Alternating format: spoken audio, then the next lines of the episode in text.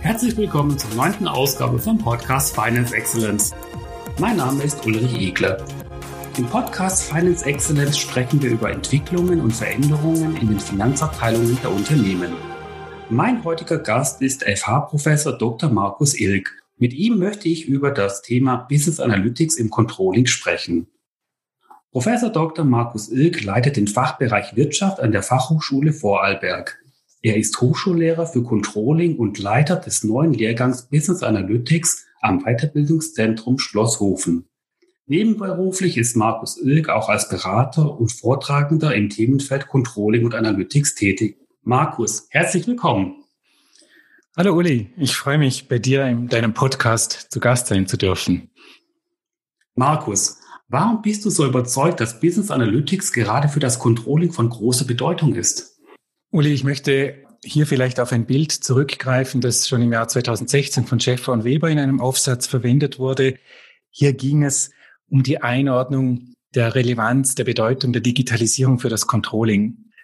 Hier zeigen sich einerseits technische Themen wie zum Beispiel Datenmanagement. Es ist offensichtlich, dass wir als Controllerinnen und Controller in der Informationsfunktion auch stehen im Betrieb und deswegen zum Beispiel so ein Thema besonders wichtig ist.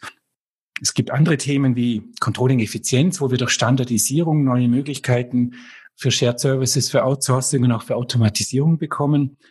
Oder es gibt zum Beispiel den Bereich Analytics. Es ist einer von acht Bereichen, die Chef und Weber hier genannt haben. Und hier nennen sie die Themen Big Data, also der Umgang mit großen Datenmengen. Das ist für uns im Controlling durchaus in vielen Bereichen etwas Neues. Neue Kennzahlen, neue Metriken, aber auch beispielsweise ein Wechsel in der Betrachtungsperspektive. Wir sind alle gewohnt, BI-Systeme, Dashboards, mit denen wir tolle Auswertungen und tolle Einsichten bekommen. Die sind aber in der Tendenz her rückwärts gewandt mit den IT-Möglichkeiten, die wir da heute haben und mit der, den Auswertungsmöglichkeiten können wir besser auch in die Zukunft schauen. Dann sind wir im Bereich Predictive Analytics.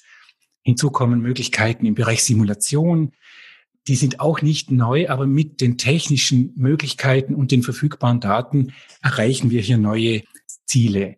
Klar ist, dass damit aber auch neue Fähigkeiten gefordert sind und auch das Controlling Mindset, das ist sehr wichtig, ein anderes ist.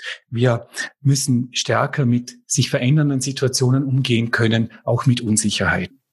Wenn wir da einen Begriff prägen wollen oder was verstehen wir in diesem Zusammenhang unter Business Analytics, dann geht es letztlich darum, ich darf hier äh, einen Autor zitieren, Matt Teddy, der hier den Begriff Business Data Science verwendet. Und er sagt, wenn wir Data Science haben und wir kombinieren es mit Economics und Econometrics und fügen dann geschäftsrelevante Inhalte dazu und auch Entscheidungsunterstützung, dann sind wir im Bereich Business Data Science. Und wenn man sich das vor Augen führt, das ist so der Kern dessen, was ich als Controlling verstehe. Und deswegen ist es für uns so bedeutsam als Controller, dass wir in diesem Bereich Analytics auch tätig sind und Kompetenzen erwerben und auch äh, in diesem Bereich unterrichten. Markus, das sind doch extrem spannende Herausforderungen für die Controller. Aber sind das nicht auch Informatiker, Physiker und Statistiker, die in diesem Themenfeld tätig sind? Ja, das ist richtig. Gerade in größeren Unternehmen, die haben hier natürlich oft Spezialisten, beschäftigt, die hier auch Wunderbares leisten. Wenn wir aber nochmal auf das Controlling-Verständnis zurückgehen, der Controller als Informationslieferant seit der Geburtsstunde des Controlling ist das eine wesentliche Funktion und als Methodenbereitsteller. Ein guter Controller, der als Businesspartner unterwegs ist, verfügt einerseits über das Domänenwissen aus dem Bereich der Betriebswirtschaft, des Geschäftsmodells, aber er ist eben auch in diesen Methoden unterwegs. Wenn wir uns jetzt auf die Statistiker und auf die Informatiker hier verlassen, die in diesen Methoden sicher tiefer drin sind als die meisten Controllerinnen und Controller, dann läuft man Gefahr, dass dieses Domain Knowledge, das Geschäftsverständnis zu kurz kommt. Wir Controller kommen stärker von dieser betriebswirtschaftlichen Seite und haben vielleicht Defizite auf der Seite IT und Statistik. Ich halte es für extrem wichtig, wenn man die Controlling-Funktion in der Zukunft betrachtet, dass die Controller hier in den Kompetenzen zulegen, dass sie beispielsweise auch in diesen Projekten führend tätig sind und mit IT-Lern, Statistikern gut zusammenarbeiten. Das geht aber auch nur, wenn die Controller auch ein Verständnis von der statistischen Seite haben und von der IT-Seite. Nur dann werden sie zu guten Gesprächspartnern, zu guten Projektleitern, in denen sie für sehr spezialisierte Fragestellungen natürlich weiterhin auf IT-Experten und auf Statistiker angewiesen sein werden.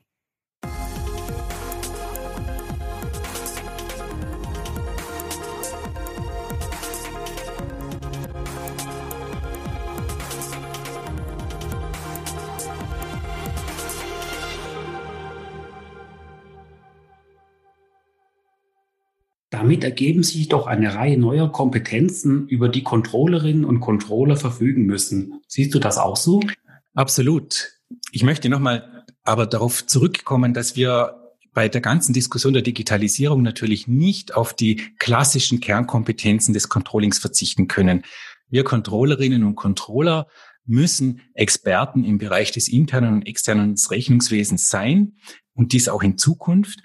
Aber es kommen eben Kenntnisse verstärkt hinzu in den Bereichen IT, Datenmanagement, Statistik. Dazu kommt sicherlich auch oft häufig in der Bedeutung unterschätzt die Bedeutung von sozial-kommunikativen Kompetenzen.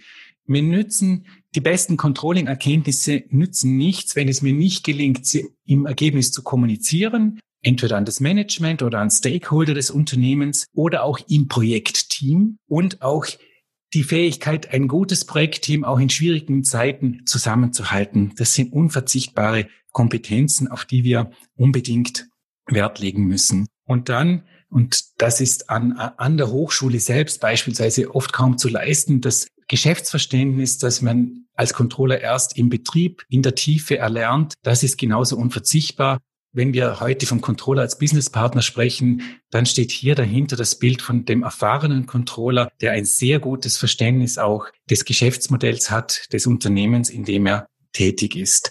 Mir geht es auch noch darum, und das fasst es vielleicht gut zusammen, um eine Grundhaltung. Als Controllerin und Controller müssen wir uns als Lernende verstehen. Wir müssen zuhören können, wir müssen analysieren können. Wir dürfen nicht urteilen und uns als Wissende hier in die Prozesse einbringen, sondern wir sind Partner und gemeinsam mit den Kolleginnen und Kollegen im Unternehmen entwickeln wir uns weiter und bringen mit unserer Controlling-Expertise das Unternehmen weiter zu neuen Lösungen. Markus, ich frage dich jetzt besonders in deiner Rolle als Lehrender. Welche Auswirkungen siehst du auf unser Curricula an den Hochschulen und welche Entwicklungen sind in der Didaktik zu erwarten?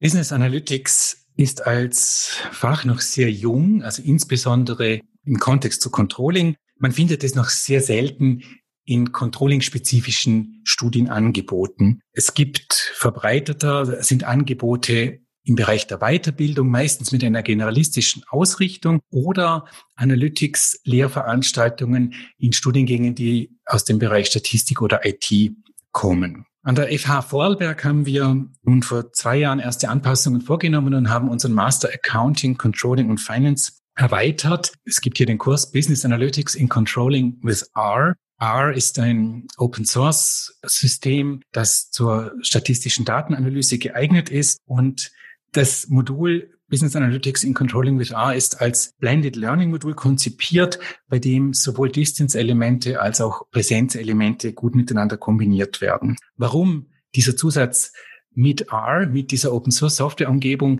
Es ist aus meiner Sicht nicht möglich, und das gilt nicht nur speziell für dieses Thema, sondern generell für alles, was wir unterrichten.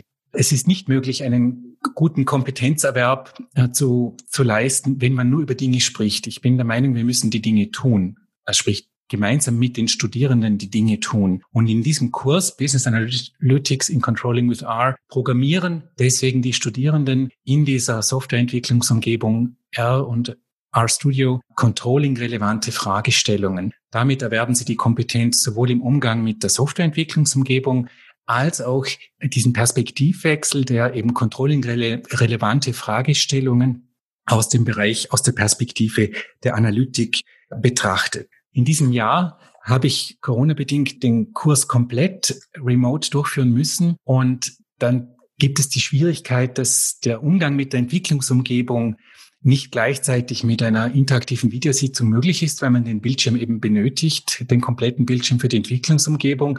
Und wenn der jetzt schon durch Microsoft Teams in unserem Fall besetzt ist, wird das schwierig. Deswegen habe ich alle Lehrveranstaltungseinheiten, die mit Programmierung zu tun haben, auf Video aufgenommen und den Studierenden zur Verfügung gestellt. Dies wurde extrem begrüßt, weil, und in diese Vorteilhaftigkeit war mir in dieser Stärke gar nicht bewusst, die Studierenden das eigene Tempo bei der Programmierung wählen konnten. Die, die Vorkenntnisse sind ja durchaus sehr unterschiedlich und das wurde sehr begrüßt, dass man hier im eigenen Tempo die Programmierübungen durchführen konnte um sie dann anschließend wieder in die gemeinsamen äh, Gruppe zu besprechen. Ich habe die Erfahrung gemacht, wenn ich diesen Zusatz noch hinzufügen darf, dass es einfach extrem lohnend ist, wenn wir Lehrende diesen Schritt machen, diesen Kompetenzerwerb in Richtung IT und Datenanalyse machen und versuchen hier im Unterricht sehr praktisch auf die Studierenden zuzugehen. Die Studierenden schätzen es ungemein, wenn sie hier einerseits Einblicke in eine vielleicht neue Controlling-Perspektive bekommen. Und gleichzeitig ist die Wertschätzung auch deswegen da, weil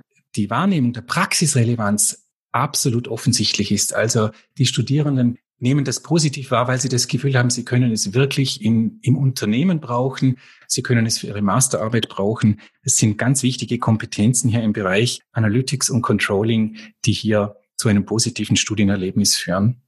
Und das ist auch für Lehrende natürlich ein schönes Erlebnis. Ja, zusammenfassend kann ich sagen, das Thema Business Analytics muss unbedingt in der Controlling-Ausbildung viel stärker verankert werden. Und da müssen wir als Dozierenden vielleicht einfach auch mal unsere Lehrinhalte ein bisschen entrümpeln und vielleicht auch ja, neue Themen aufgreifen, wie beispielsweise Steuerung von digitalen Ökosystemen OKR ist gerade ein großes Thema. Aber das, was wir heute in diesem Podcast gehört haben, natürlich auch das Thema Business Analytics. Und das, wie du das vorhin auch erwähnt hast, das erfordert möglicherweise aber auch einen Wandel bei uns als Dozierenden, oder? So wie mhm. du das sehr vorbildlich gemacht hast, ja. Mhm. Das Thema, sich da einzuarbeiten, da innerhalb kürzester Zeit neue Lernformate aufzubauen. Und da hast du meinen allergrößten Respekt. Danke dafür. Das hat sehr Spaß gemacht, mit den Studierenden hier gemeinsam zu lernen. Ganz herzlichen Dank für deine Ausführungen, für deine Einschätzungen zum Thema Business Analytics. Alles Gute und einen schönen Sommer. Uli, vielen Dank, dass ich dabei sein durfte in diesem Podcast. Danke dir, auch einen schönen Sommer. Du kannst den Podcast Finance Excellence kostenlos auf den Plattformen Apple Podcasts, Google Podcasts, Spotify und dieser hören. Und natürlich auf unserem Blog Digital Performance Cockpit mit zusätzlichen Informationen.